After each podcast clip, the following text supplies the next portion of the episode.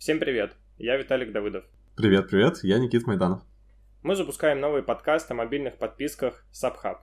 Мы будем рассказывать обо всем, что касается мобильных подписок, монетизации и приглашать выдающихся гостей к нам, чтобы вы услышали их истории роста мобильных приложений.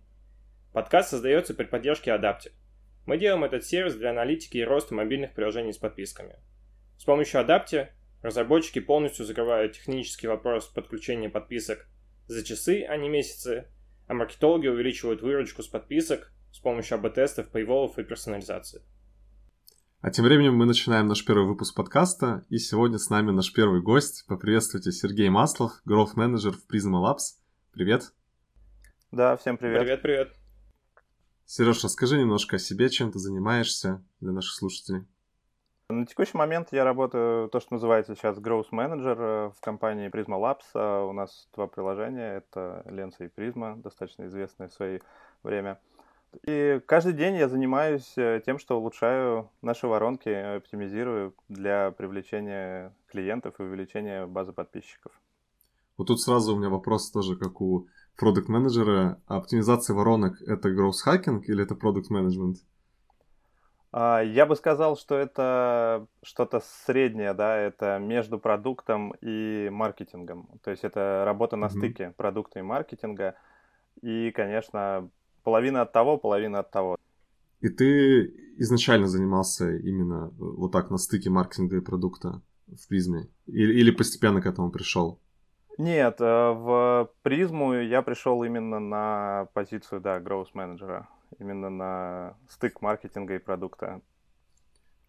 И твои задачи состоят из оптимизации воронки на всех этапах, правильно? И может быть еще что-то есть?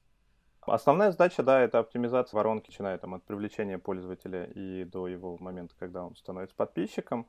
Но понятно, конечно, что мы очень плотно работаем с продуктом и именно, да, с ребятами из продукта. И, конечно, следим за всеми продуктовыми метриками, потому что Бывают случаи, когда ты можешь э, увеличить где-то конверсию в подписку, но при этом просадить продуктовые метрики, что плохо и нужен баланс. Почему плохо? Потому что, несмотря на то, что мы хотим растить подписочную базу, да, и растить, конечно, ЛТВ всех пользователей, мы хотим, чтобы наш продукт также оставался популярным и даем возможность обрабатывать свои фото бесплатно. Для нас важно, чтобы те пользователи, которые не готовы платить, также оставались с нами. Давай немножко дадим кон- контекста слушателям. Да, конечно. А, Призма и Ленза оба приложения для редактирования фотографий, правильно? То есть у них там, там есть фримиум, возможность какое-то количество редактировать бесплатно, как ты сказал.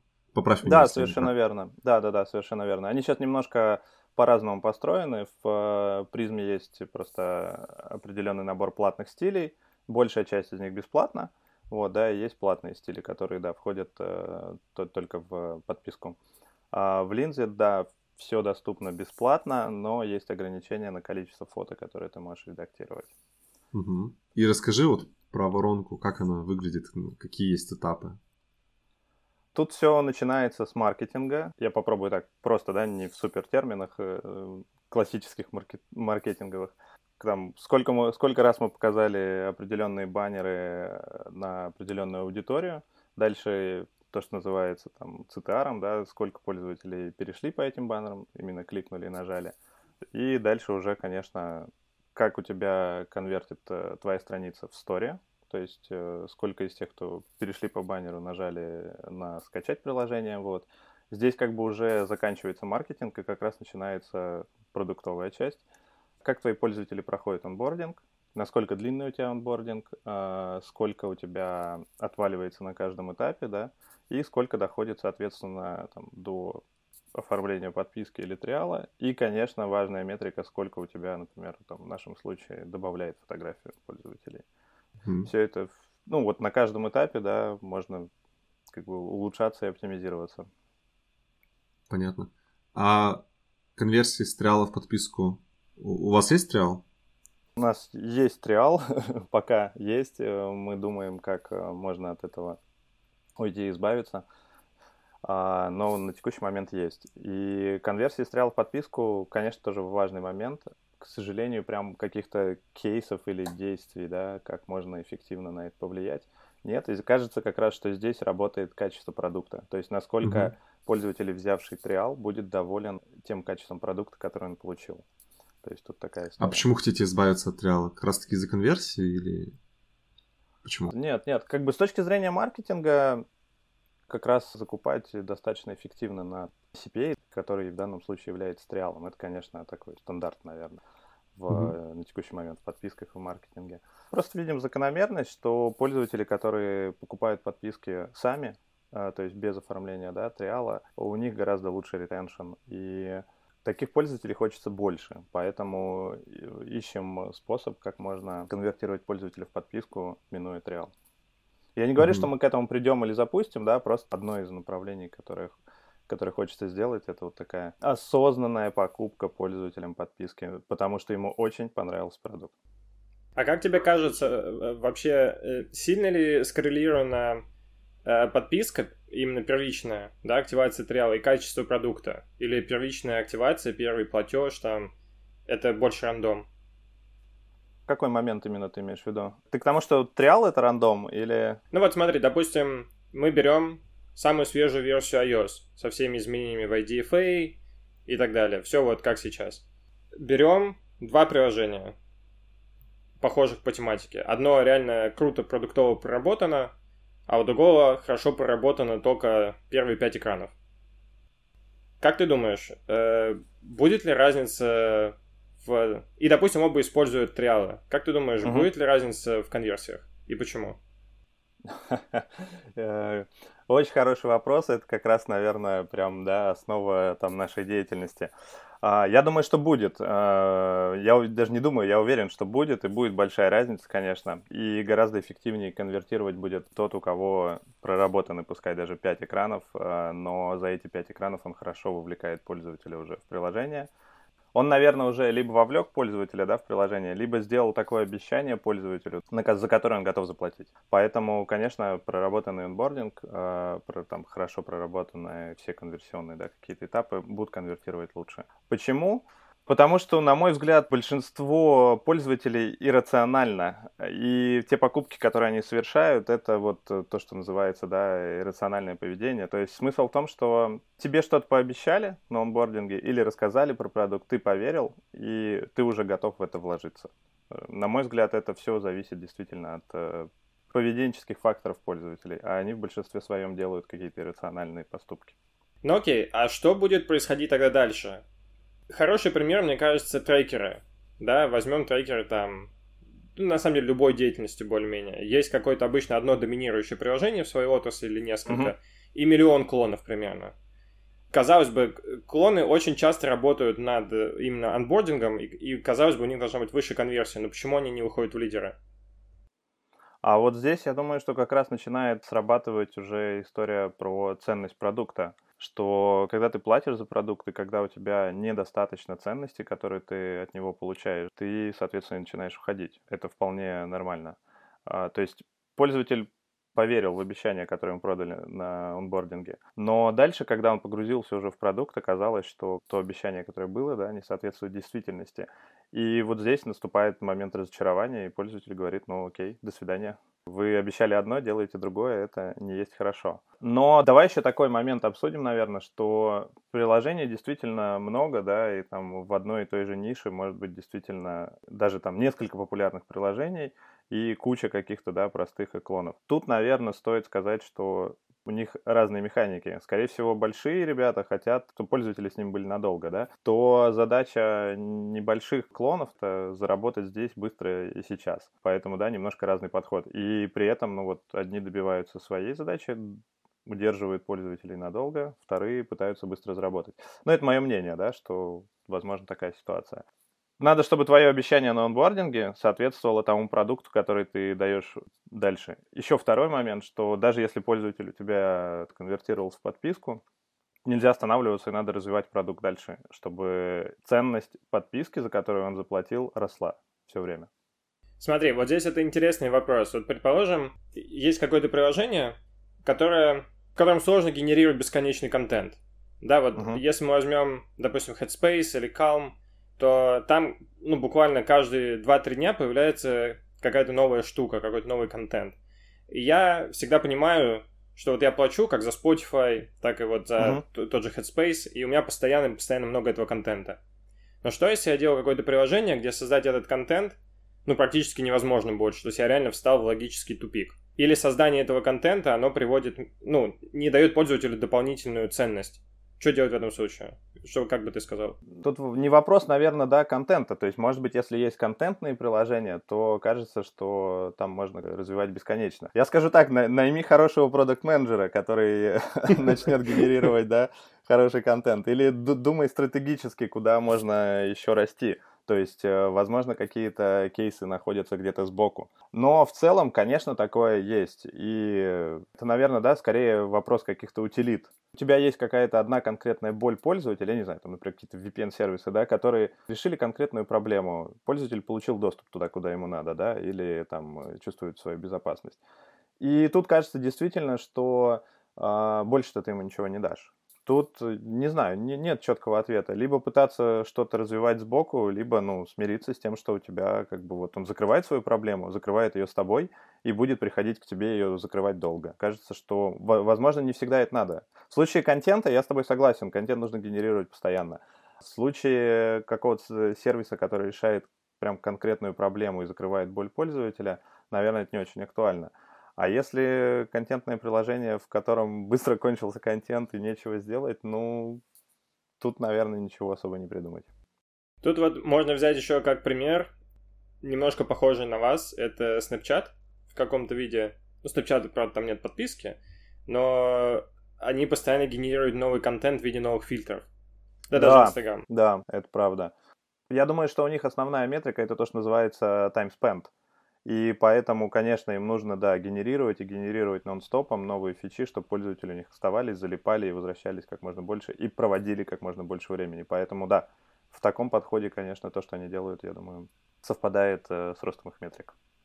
А давай хотел вернемся еще... немножко назад. А, да, извини. Давай, да. давай. Нет, я хотел еще чуть-чуть отступить, э, как раз поговорить про приложения, где есть в категориях какие-то мастодонты и есть куча других э, вот, да, историй. Я про это же. Да, и я тут хотел такую ремарочку сделать, особенно, мне кажется, это касается продажи триалов. Есть ощущение, что большая часть пользователей, которые берет триалы, естественно, знает, как их отменять. И мне кажется, что в одной категории они начинают скакать между приложениями. Просто там, в, одной, в одном приложении взяли триал, там, не знаю, на месяц, попользовались, кончился, они пошли, скачали следующее. То есть скажем так, тут, наверное, большое количество приложений с похожей функциональностью, да, оно как бы порождает вот таких э, хопперов, перескакивают между приложениями, пользуются разными, пока действует триал.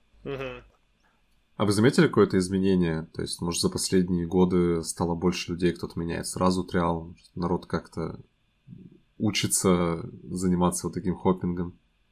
А, я могу сказать, что точно заметна колоссальная разница, да, скажем так, по отмене триалов, наверное, и по всяким проблемам в виде биллинг ишью в разных странах. То есть, например, в России я могу сказать, ну, что там 70% пользователей, скорее всего, из триала там, куда-то улетит либо в отмену, да, либо в биллинг ишью. Я думаю, что после как раз выхода iOS 13 стала заметна разница в, в увеличении отмены. Где-то так. Угу. Для тех, кто не знает, там появилось э, изменение, когда удаляешь приложение, появляется алерт про отмену триала. Ты про это, правильно? Да, да, да, да, да, да, да, да. Если честно, я считаю, что это хорошее изменение. А, да, оно могло задеть некоторые, да, там, продуктовые большие компании, но в целом в, на, на тот момент то, что творилось в сторе, мне кажется, ну, это уже была вакханалия. То есть э, количество всяких небольших приложений, у которых даже ничего не было внутри там, да, той функциональности, которую они обещали, но он начинало шкалить, мне кажется, поэтому это хорошее изменение. А ты говоришь хорошее как с точки зрения пользователя или как с точки зрения человека, который работает в Tier 1 сервисе. Конечно, с точки зрения пользователя, да. Здесь, э, здесь совершенно честно, да, это с точки зрения пользователя. Для нас, ну, я не могу сказать, что прям это было какое-то очень сильное, да, или больное введение, мы сильных изменений не заметили. Мне вот просто кажется, что как раз э, большим крутым игрокам это может быть на руку, потому что в клонах и в слабых приложениях люди будут отменять триал, искать альтернативные приложения, более качественный, и даже аукцион, по идее, мог бы удешевиться. Не знаю, так это или нет. А, Может, не, не, не могу, да, не могу сказать. Особо ничего сильно заметно не было, и исследований каких-то, да, мы кардинально эту тему не делали. Аукцион, если ты имеешь в виду рекламу, условно говоря, там тоже фейсбучную, они всегда настолько нестабильные, да, и настолько сезонные, что, конечно, ничего сильно особо и не заметить. Но я думаю, еще тут э, последствия могли прийти позже. То есть, э, да, они не только повлияли на там триал, вот, они еще могли повлиять на продление подписок. То есть до iOS 13, я думаю, что была большая часть э, базы подписок у разных приложений, которая как бы продолжала продлеваться после того, как пользователь удалил Забыли. приложение. Да. да, да, да, да, да, да. Вот, то есть, соответственно, тут зависит уже, да, от длины подписки, э, у кого какая там, не знаю, месячные, годовые, вот. И, соответственно, последствия какие-то все могли заметить там чуть позже. Но э, никаких там кардинальных изменений у нас не случилось. Возможно, не случилось там и роста, да, по этой причине, но именно каких-то кардинальных падений мы не заметили. Мы обсуждали, что есть категории, да, где много популярных приложений, и такой категории в том числе были фоторедакторы, да, до появления призмы и лензы там были VSCO и прочие, да, популярные редакторы с фильтрами. Как э, прийти в категорию и задизраптить и стать популярным? Расскажи на кейсе призмы. Как бы, да, категории есть всегда, и Виска не то, что были, они есть, и Виска, и Pixart, как бы, да, это действительно большие такие супер популярные э, приложения. Тут, наверное, стоит сказать, что кейс призмы был э, таким то, что можно назвать как раз, э, там, не знаю, он взорвал как бы рынок, да, и взлетел как раз достаточно вирально, вирусно, потому что э, дал некую новую механику, которая просто всем понравилась и зашла.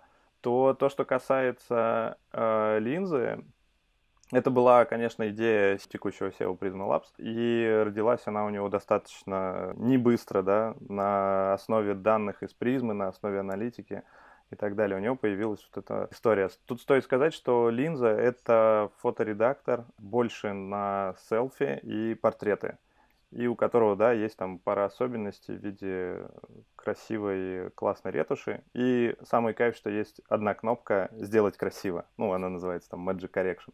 Просто это немножко другой продукт, чем все остальные. Да, это ниша фото и видео, а, но это продукт э, с, со своей э, небольшой нишей тут важно, что ты можешь делать э, любые продукты э, и в категории фото и видео, но если ты делаешь что-то лучше, чем другие, да, или чуть-чуть по-другому, то я думаю, что ты всегда найдешь своих пользователей.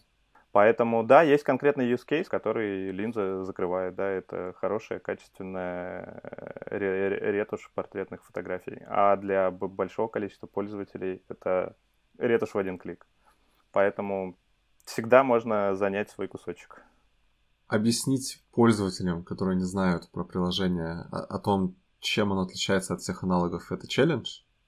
Более того, это достаточно непростая история, и тут работает уже, наверное, вся команда, да, которая участвует, начиная от продукта, который вместе с маркетингом вырабатывает какую-то стратегию, и заканчивая именно, да, уже там с, самой продуктовой воронкой, объясняя, что ты можешь сделать, как ты можешь сделать приложение и так далее. Да, это непростая задача, и она над ней, конечно, вся компания работает. У нас она еще, наверное, не завершена на текущем этапе. Угу. А, у вас подписка в ленте, правильно? На да. неограниченное редактирование фотографий. И да. как вы пришли к подписке? Почему вы не продаете, например, паки фотографий? Вот почему именно подписка? Тут, наверное, стоит вообще поговорить о том, а, какие есть способы монетизации, но мы не будем этого сейчас касаться. Я скажу так, что по моим ощущениям за последние несколько лет – очень изменилось как раз э, подход между пользователями сервиса, да, и тем и сервисом, как он монетизируется. И мне кажется, что достаточно честная модель взаимоотношений – это именно подписка. Давайте объясню, почему. Если мы подразумеваем, что сервис достаточно качественный, э, развивается и постоянно обновляется, увеличивая да, ценность той подписки, за которую платит пользователь. При этом пользователь получает все эти обновления. Давайте чуть-чуть, не знаю, на 10 лет назад отмотаем, да, когда, например, э, каждый год выходила какая-то новая версия софта, и это мог быть тот же офис, да, а, ну, про игры, ладно, это отдельная история. И по факту ты каждый год шел и покупал новую версию, потому что там спустя какое-то время старая версия уже не подходила, да, у всех была новая, у тебя была старая, и тебе надо было переходить, чтобы была совместимой. Это действительно там и офис, и графические редакторы, да, и так далее. То сейчас э, а, идет смещение в сторону того, что ты покупаешь не каждый год обновления, а ты просто платишь подписку и получаешь эти обновления. Поэтому с точки зрения как бы взаимоотношений пользователя как клиента и сервиса, да, а, мне кажется, достаточно честная модель. Я, кстати, вот, иначе... сейчас подумал прикольную штуку, от которой ты рассказал, что по факту мы можем относиться к продуктам по подписке как аренды.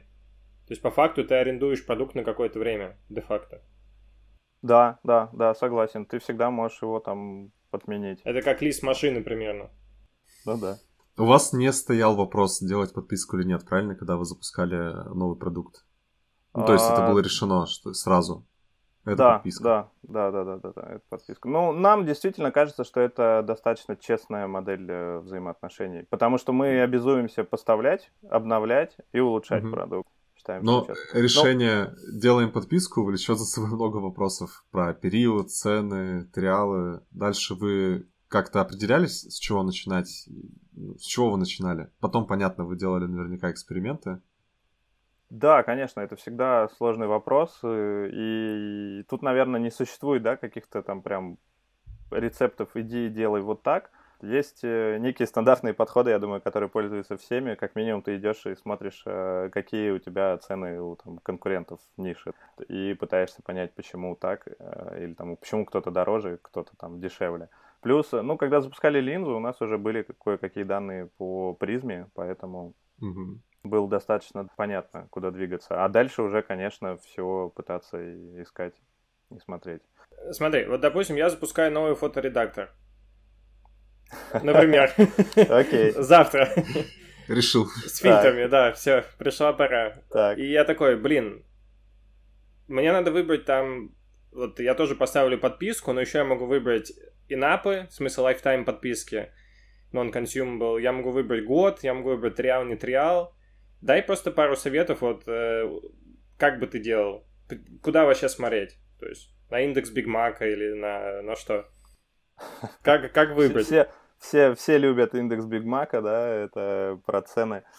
Ты имеешь в виду цены, как цены выбирать, или именно как setup ить вообще какой-то набор подписок? Как, как вообще понять, сколько я должен, во-первых, сколько предложений я должен дать, во-вторых, какие там должны быть цены, какие там mm-hmm. должны быть периоды, с чего мне вообще начать? Вот мне, типа, я сделал продукт, э, умею делать классные фильтры, вообще, круче всех на свете.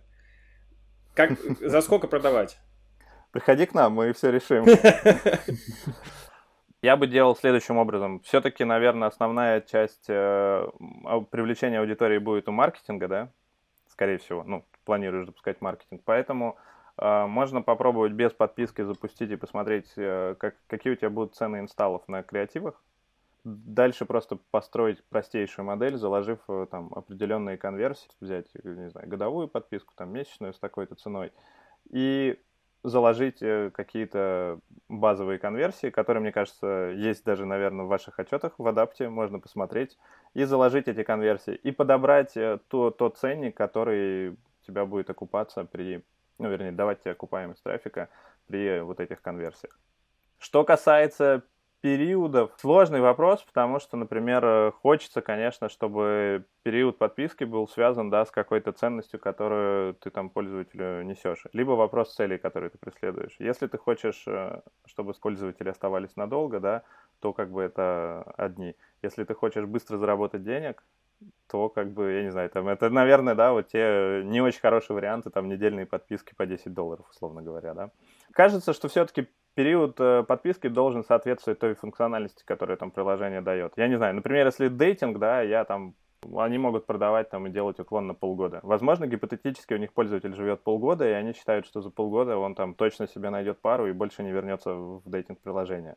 Но, да, такую штуку не всегда можно подобрать. Ты говорил, что призма э, помогла вам как минимум с точки зрения данных по подпискам для того, чтобы запустить лензу и выбрать периоды и цены. А чем еще существование такого брата успешного приложения помогает при создании нового продукта? Основной все-таки это некий источник данных, да, э, ну, уже накопленных, и наличие каких-то кейсов. То есть благодаря призме мы уже знаем, что может сработать, что не сработает. Хотя, опять же, это не всегда переносится из продукта в продукт. И это все-таки действительно разные вещи, потому что, например, фотками из призмы охотно делились в Инстаграме и в, там, в каких-то других соцсетях. То с линзой уже немножко по-другому. Mm. Поэтому а прям не супер... делятся или это больше типа на аватарке делают? Да, это больше не выложить и показать, смотрите, как круто, да, и рассказать где. Это все-таки уже именно про такой, сделать хорошую фотографию да, угу. для, для конкретных каких-то целей. А почему вы вообще решили именно отдельное приложение делать? Вот настолько сильная разница в use case, почему вы не строили эту функцию в призму? Тут, наверное, больше вопрос к нашему SEO.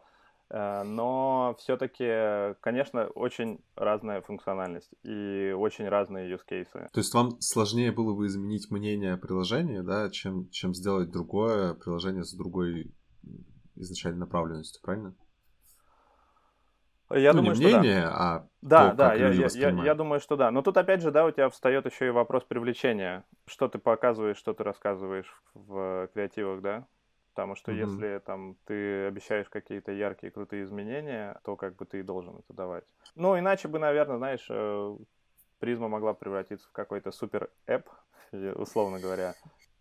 Супер фото да. Я, кстати, не знаю, есть ли сейчас крутые кейсы каких-то прям крутых super app ов, кроме там, что там, Яндекс.Гоу, правда, да, но как кажется, что он проблемный. Да, по-моему, Яндекс.Го офигенный. Я вообще ничем больше не пользуюсь, если мне надо купить еды или доехать куда-то. Не-не-не, окей, я просто к тому, что я не знаю, как сейчас, но поначалу пользоваться было достаточно тяжело, и мозг, мне кажется, охреневал. И есть некоторые нюансы там с продуктовой точки зрения, которые продолжают пока бесить, но в целом, да, это, наверное, очень хороший пример суперэпа. Слушай, а вы не замечали разные use cases, понятно, но все равно, может, какой-то есть эффект там каннибализма, да, что пользовать, ну, пользователи перетекают из призмы в лензу или наоборот как-то отъедают аудиторию у другого приложения? Не было такого? Скорее нет, я могу сказать даже, что некая кросс-промо между призмой и линзой, оно даже не особо все-таки работает. То есть там mm-hmm. процент, пересеч... да, процент пересечений аудитории достаточно небольшой. То есть зап- запросы все-таки действительно разные. Слушай, а вы не пробовали такую штуку делать, как бандлы подписок?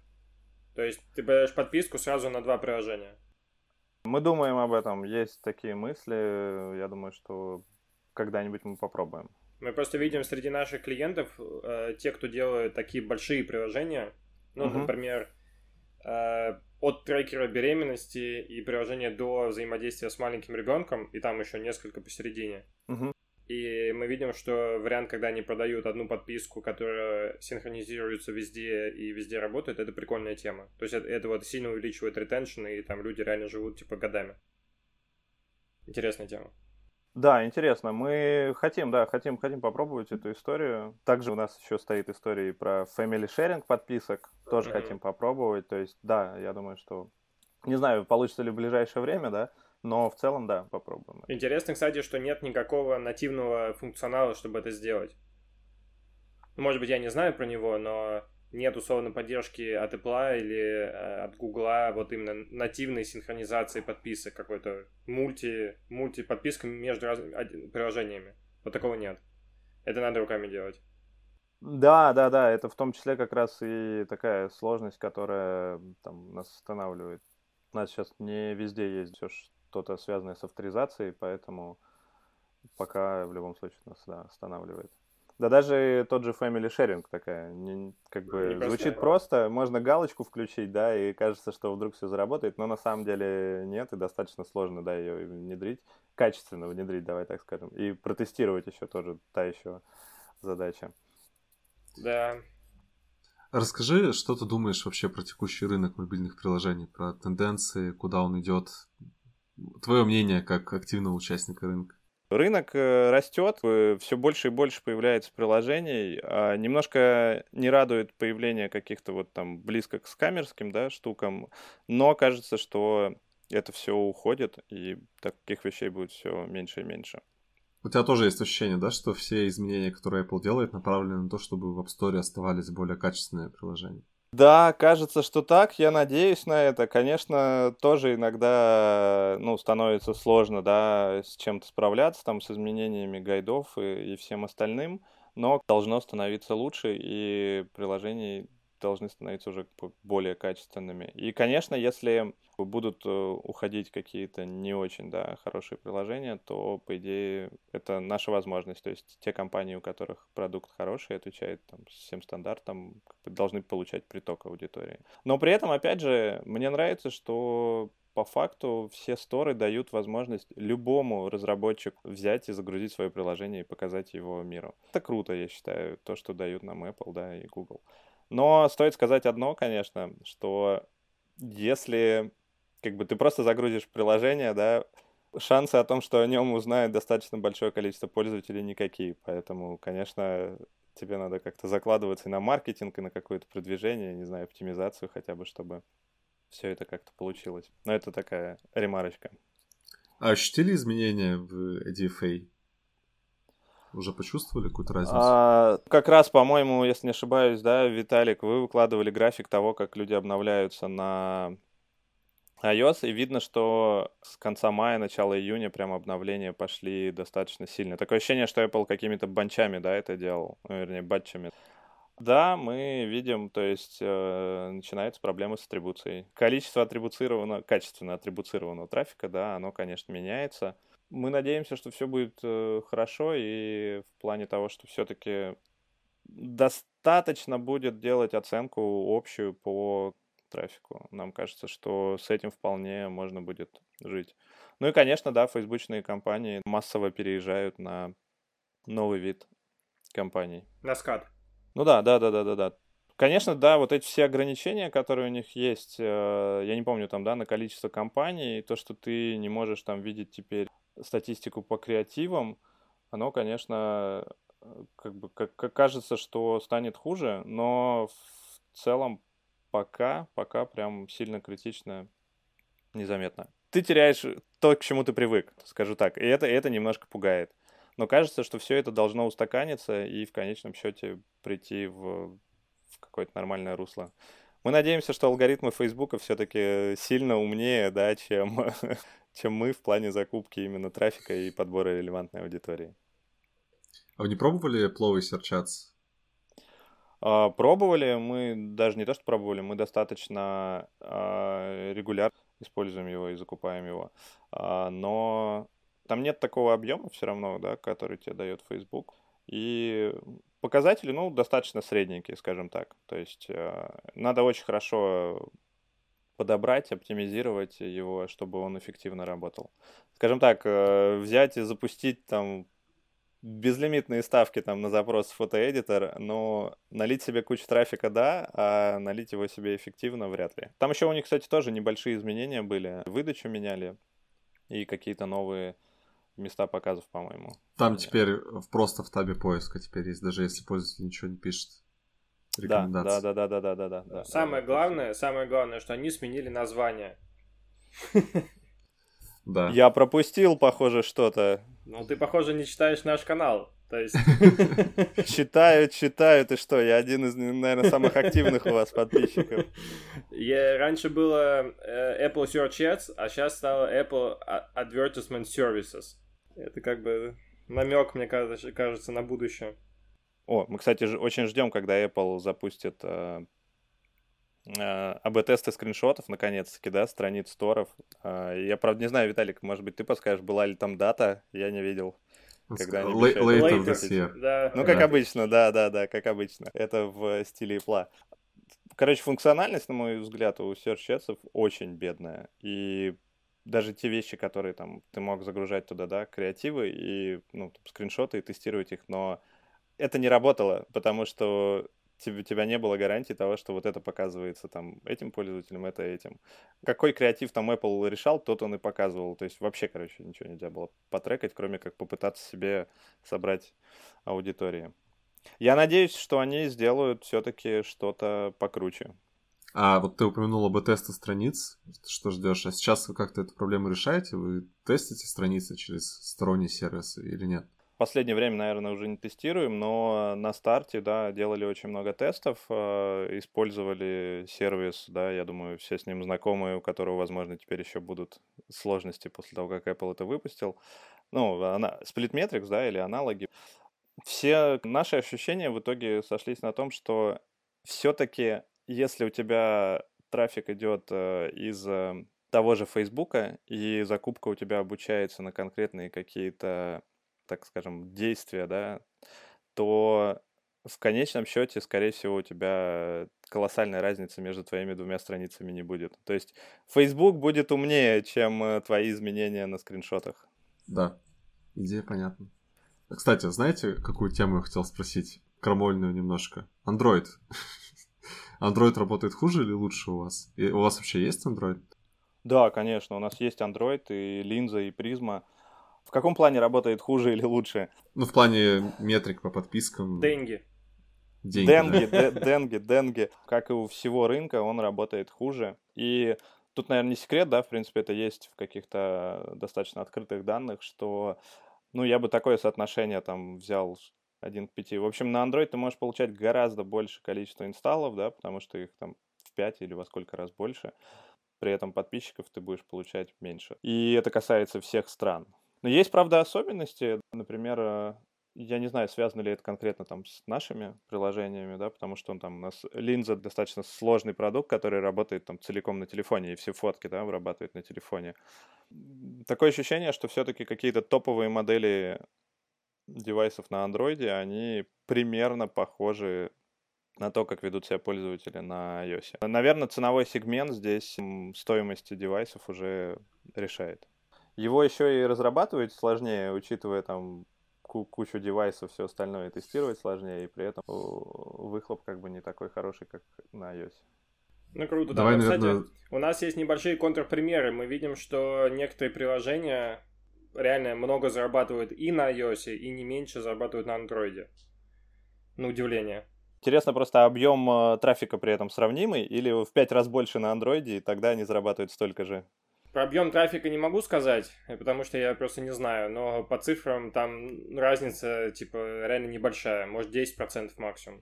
Мне кажется, что сейчас многие экспериментируют с андроидом из изменений с ADFA, вот. И получается, ты можешь поэкспериментировать с креативами на андроиде и эти знания переложить на iOS, потому что на андроиде все так же работает э, этот гугловый advertising identifier. Они, кстати, вроде бы тоже заявили, что заявили, с 2022 да. года, да, будут изменения. Тот тоже все, все пошли в эту сторону. Кстати, возвращаясь к вопросу про скриншоты, да, мы... Google давно дает такую функциональность да, тестирования да. скриншотов и иконок. Да, мы его тоже использовали, но однозначно никогда нельзя перенести результаты из Google в, в iOS, скажем так. Интересно, влияет ли ситуация с Huawei, да, у которого больше нет Google сервисов и, соответственно, подписок? Вы, кстати, а. другие стороны смотрели? Не, не думали выходить в альтернативные стороны? пока это где-то в бэклоге у нас лежит, потому что, скажем так, э, перспективы не очень, да, понятные, тяжело оценить, и особенно именно оценить это value, да, с точки зрения денег для компании. Угу. Хотя, конечно, выглядит так, что интегрироваться туда не так уж и затратно. Но насколько это принесет нам, не знаю, больше пользователей, насколько это принесет нам больше денег, пока не очень понятно. Я не знаю, насколько можно верить э, статистике, которая показывается у них там в AppGallery, да, вот этих пользователей, потому что там уже, по-моему, есть и, ВКонтакте, и все и продукты Яндекса, и там уже какие-то десятки миллионов установок, вот, и у меня вопросы, действительно ли это так. Окей, давайте потихоньку заканчивать. Э, Сергей, у меня есть последняя череда вопросов. Блиц. Типа блица, да. Давай попробуем. Подписки или реклама? Подписки можно немного с рекламой. Подписки или инапы? Подписки. Ну давай так, это зависит, да? Это зависит от э, контекста, от качества, от приложения. И тем более, если, например, ты игра, наверное, все-таки in-app ы. Хотя можно и подписочку сделать. Подписки или lifetime? Здесь точно скажу в нашем случае подписки. Ну а в среднем для рынка, что бы ты сказал? Вот какой-нибудь чувак тебе пришел и такой, надо мне lifetime запускать или только подписку? Я за подписку. Это стимул э, для всех, в том числе и для тебя, э, разрабатывать и улучшать качество продукта, потому что ты знаешь, что тебе еще заплатят в следующих периодах, и тебе надо дать продукт лучше. Надо себя тоже стимулировать и мотивировать. Uh-huh. И это хороший повод. Facebook или Google? Для, для, для работы? Зависит, да, iOS, Android, я бы сказал так, но Facebook. Вообще есть мнение, что если у вас как минимум не 50% Facebook в закупке, то значит вы э, как бы не дорабатываете в этом направлении. Mm. Ну, да, оно может быть, конечно, разное, но смысл в том, что да, доля Facebook обычно достаточно большая, и самые хорошие отзывы с рынка по эффективности это Facebook. Mm-hmm. А может быть, просто мы не научились еще пока хорошо готовить Google. Я понял. Под Гуглом ты в том числе имеешь в виду YouTube? Да, да, в том числе. Окей. Facebook или TikTok? TikTok очень хочется. Учимся. Учитесь. Но вот. пока все на Facebook. Да, да, да, верно. Facebook или Search Ads? Очевидно, Facebook. И последнее. Годовая подписка или недельная? И год, и месяц, э, и полгода, и три месяца, неделя. Ну, наверное, в совсем крайнем случае, если ты действительно уверен, что с тобой не будут пользоваться больше, чем неделю. Но я не знаю, в каком кейсе должна быть неделя. Вот. Кажется, что это только если ты денег хочешь больше заработать. Сейчас, да. здесь. Делай ту подписку, насколько ты хочешь, чтобы с тобой пользователи оставались. Вот что я скажу. И в идеально, которая укладывается в твою экономику, конечно. Круто. Спасибо большое, Сергей. Э, классно поговорили. Рад, что ты был да. нашим первым гостем. Очень, на мой взгляд, полезно было. Оставайтесь с нами и до встречи в следующих выпусках. Спасибо, пока. Спасибо всем, пока. Пока.